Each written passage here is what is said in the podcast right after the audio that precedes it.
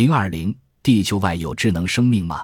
智慧生物与生命是两个不等同的概念。即使我们能十分有把握地断定，在太阳系诸天体中，除地球外，没有任何一个天体拥有智慧生物，但仍不能肯定，在其他天体中也不存在任何生命活动，特别是那些低等的微生物。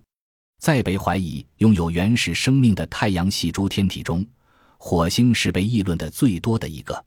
人体智慧生物和生命细胞的活动，在七十年代，水手号和海盗号飞行器对火星的探测，终于否定了火星人的神话。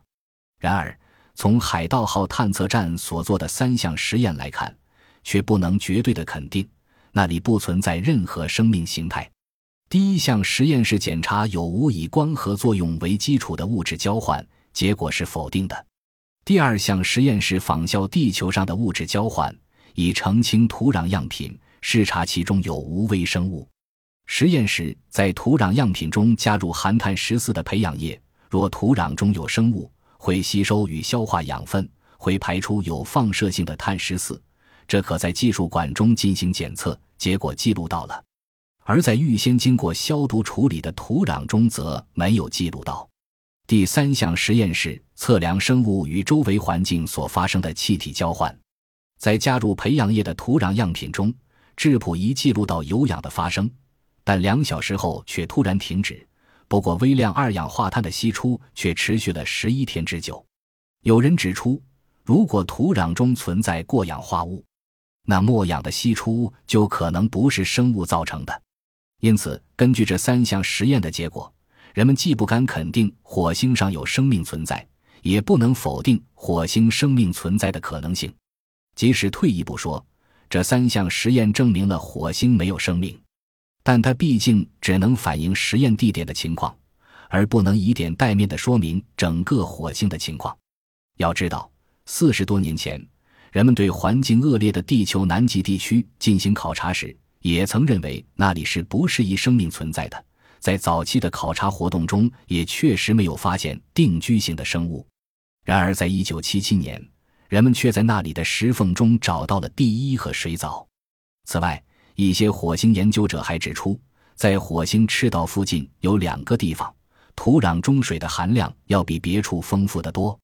每天每平方厘米的地面至少能释放出一百毫克的水，一到夜晚，水汽则凝结为霜。因此，这两个地方从地球看去要比火星其他地方明亮得多。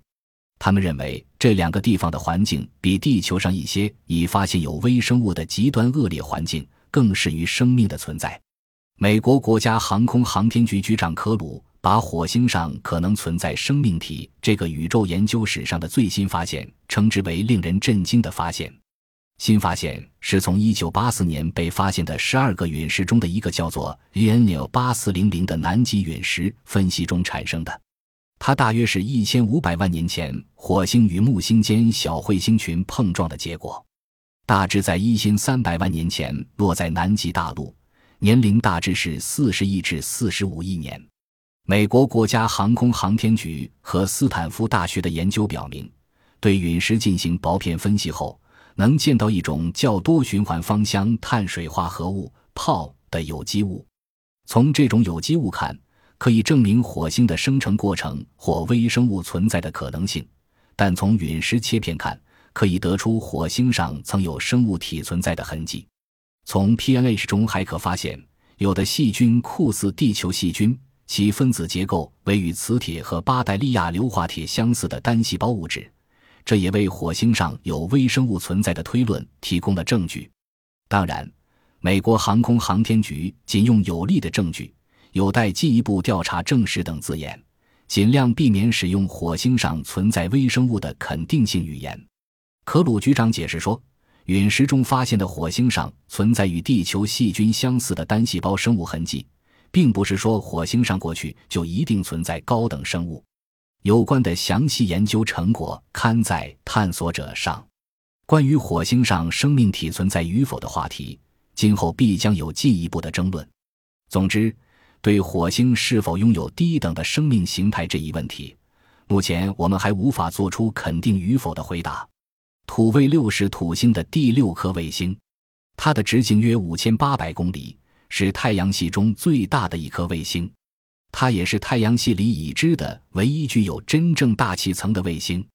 根据1944年奎伯对其光谱的分析，认为它的大气主要由甲烷和氢组成，其大气压约在零幺至一个大气压之间。也就是说，其大气密度虽不及我们地球，但比火星大气却要密得多。土卫六的表面温度因距太阳较远，大约维持在零下一百五十摄氏度左右。根据科学家对生命起源的实验研究，人们知道，用紫外线照射甲烷和氢，就能形成许多有机化合物，如乙烷、乙烯、乙炔等。事实上，一九七九年九月，先驱者十一号宇宙探测器在距离土卫六三十五万六千公里处拍摄到的照片显示，这颗卫星呈现桃红色，这表明它的大气中确实含有甲烷。乙烷、乙炔等还可能有氮的一些成分。乙烷、乙炔的存在使人们相信土卫六上有可能找到更复杂的有机物，因此人们认为在土卫六表面可能存在一层由较复杂的有机物构成的海洋和湖泊，其情形也许酷似地球生命发生前夕的所谓有机海洋。如果这一推测是可靠的。那么土卫六上就很可能有一些原始的生命形态。一九八零年底，旅行者号飞船飞临土星上空时，人们曾期望它能给我们带来更多的有关土卫六的信息。遗憾的是，他只发现土卫六的大气并不像早先所认为的以甲烷为主，而是以氮为主，但约占百分之九十八，甲烷占不到百分之一。此外，还有乙烷、乙烯。乙炔和氢。值得高兴的是，在红外探测资料中，发现其云层顶端含有与生命有关的分子，可能是属于生命前的氢氰酸分子。但是，由于它的大气几乎完全呈雾状，妨碍了飞船对土卫六表面的观测。因此，土卫六上是否真有生命，也还有待进一步证实。第三颗引起人们注意的可能拥有生命的天体是木星的卫星木卫二。木卫二直径为三千公里左右，在木星的卫星中属第四大卫星。根据近红外波长的光谱分析，这个卫星的表面存在大量由水构成的冰，而根据其平均密度为三百零三克厘米三来估算，它可能有一个厚约一百公里的由冰和液态水组成的壳层。一九七九年三月，当旅行者号飞船飞越木卫二上空时，人们曾非常惊奇地注意到，木卫二具有奇特的与众不同的外貌，分布着许许多多纵横交叉的条纹，犹如一大堆乱麻。经分析，这些条纹应是木卫二冰壳上的裂纹，其中有些裂缝的宽度可能有数十千米，长达一千千米，深为一百至二百米。更有意义的是，人们还注意到。这种像乱麻一般交叉的裂缝具有褐色的基调，与其周围颜色浅得多的部分相比，显得轮廓分明。对这种褐色物所做的光谱分析表明，它们很可能是有机聚合物。据此，人们推测，当木卫二从原始星云中形成时，可能也和地球等天体一样，聚集有一些来自原始星云的甲烷和氨。以后。这些气体可能在内热的作用下不断的释放出来，当其渗透到表面时，便会在太阳紫外辐射和来自木星的带电粒子的激发下合成为有机物。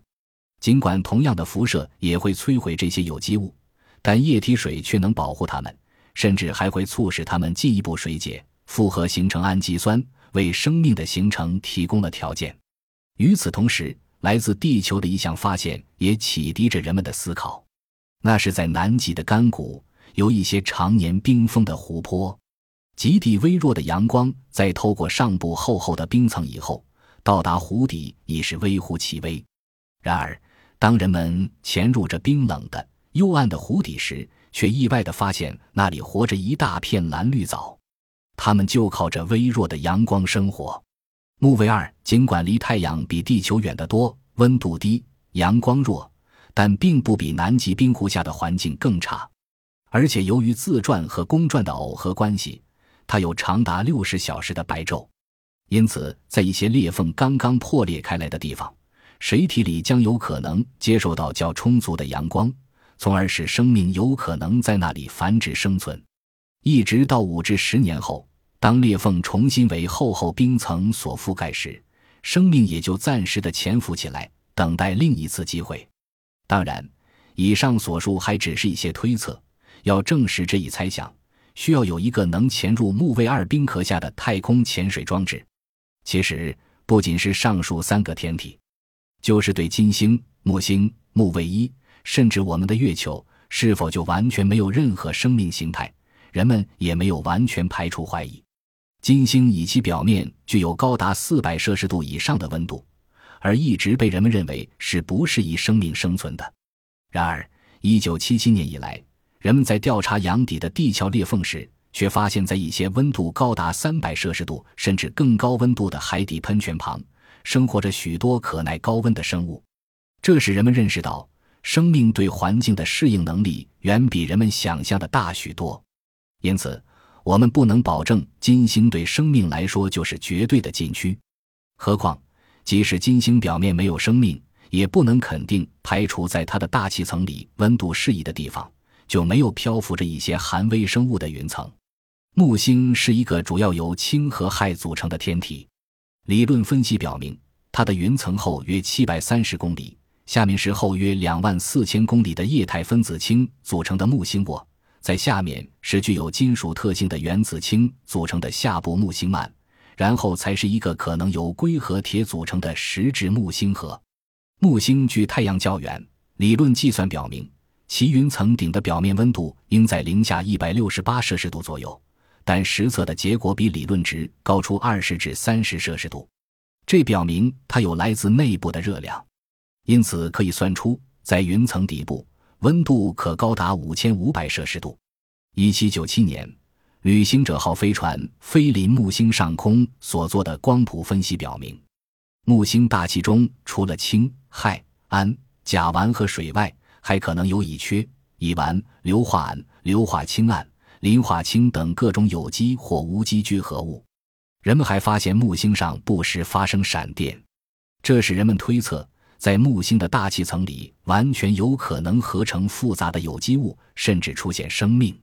一些研究者指出，由于木星大气存在着垂直湍流运动，来自云层底部的高温、高压气流会对生命造成毁灭性的破坏，所以气流运动相对平稳的两极地区。存在生命的可能性要比木星赤道地区大一些。木卫一是木星的另一颗卫星，具有实质的表面。根据对其红外反射光谱的研究，没有水的痕迹，但富含硫质。一九七九年，旅行者号飞临它上空时，曾观察到它的上面有活跃的火山活动。木卫一上这种强烈的火山活动和伴随火山活动喷溢出来的硫，使一些人猜测。在它的上面有可能存在像太平洋底热喷泉周围的那种以书为食料的生物。换言之，这种生物可以不必依赖阳光来提供能源，也无需依靠光合作用来生活。至于月球，尽管已有阿波罗六次登月和苏联两次月球自动站的考察记录，但仍有一些人对月球生命问题不肯轻易罢休。他们提出了种种怀疑。并猜测是否会有生命隐居在月面之下。综上所说，我们对太阳系中其他天体是否拥有生命的讨论远远没有结束，人们正期待着今后更深入的探索。